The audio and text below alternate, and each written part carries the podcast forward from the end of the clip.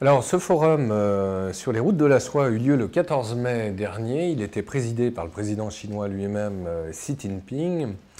Et c'est une extraordinaire opération euh, de com pour le gouvernement chinois, puisque 130 pays et leurs représentants étaient présents, ainsi que la plupart des représentants des grandes institutions internationales. Alors, il y avait le secrétaire général de l'ONU, Antonio Guterres, il y avait euh, le président de la Banque mondiale, l'américain d'origine coréenne, Jim Yong Kim,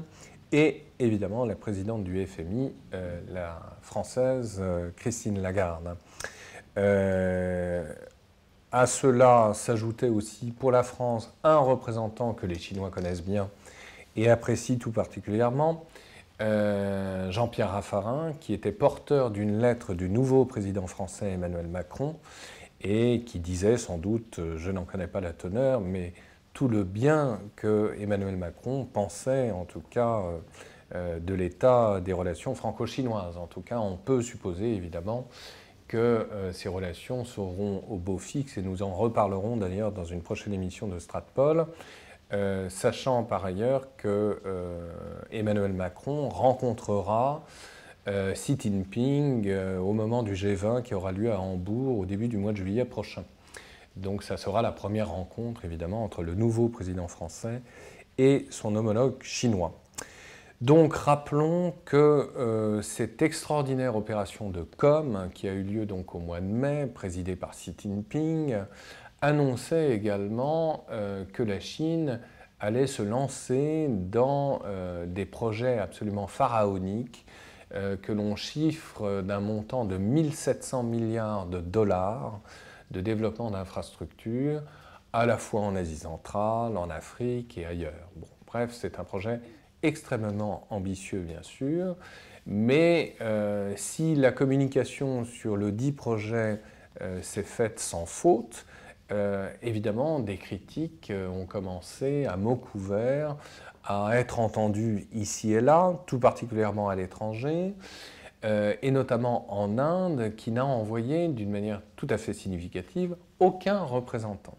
Et ça, c'est tout à fait intéressant parce que c'est une façon, bien sûr, pour l'Inde de protester officiellement contre la priorité donnée par la Chine et son gouvernement au Pakistan, grand rival bien sûr de l'Inde. Il faut rappeler qu'il y a déjà plus de deux ans, euh, Xi Jinping euh, a décidé donc euh, d'injecter près de 45 milliards de dollars dans l'économie pakistanaise et de créer ainsi un corridor stratégique qui reliera la province occidentale ouïghour du Xinjiang en Chine au port pakistanais de Gwadar. Et donc euh, ce corridor stratégique euh, est une priorité pour le gouvernement chinois et dans les relations bilatérales sino-pakistanaises. Et donc euh, l'absence d'un représentant de l'Inde est évidemment tout à fait révélateur d'un état de tension dans la région et d'une prise de distance de New Delhi encore et toujours par rapport à la politique globale menée euh, par Pékin. Euh, en même temps, euh, pour prendre du champ aussi par rapport à cet événement assez considérable, il faut rappeler évidemment que déjà sur la longue durée, cette politique chinoise des routes de la soie vise de toute évidence à créer une riposte par rapport à la politique américaine de la stratégie dite du pivot, euh, et donc euh, la Chine cherche euh, une échappatoire en privilégiant évidemment les axes terrestres de ces routes de la soie, c'est-à-dire donc le développement tous azimuts des relations avec l'Asie centrale et au-delà jusqu'à l'Europe bien sûr.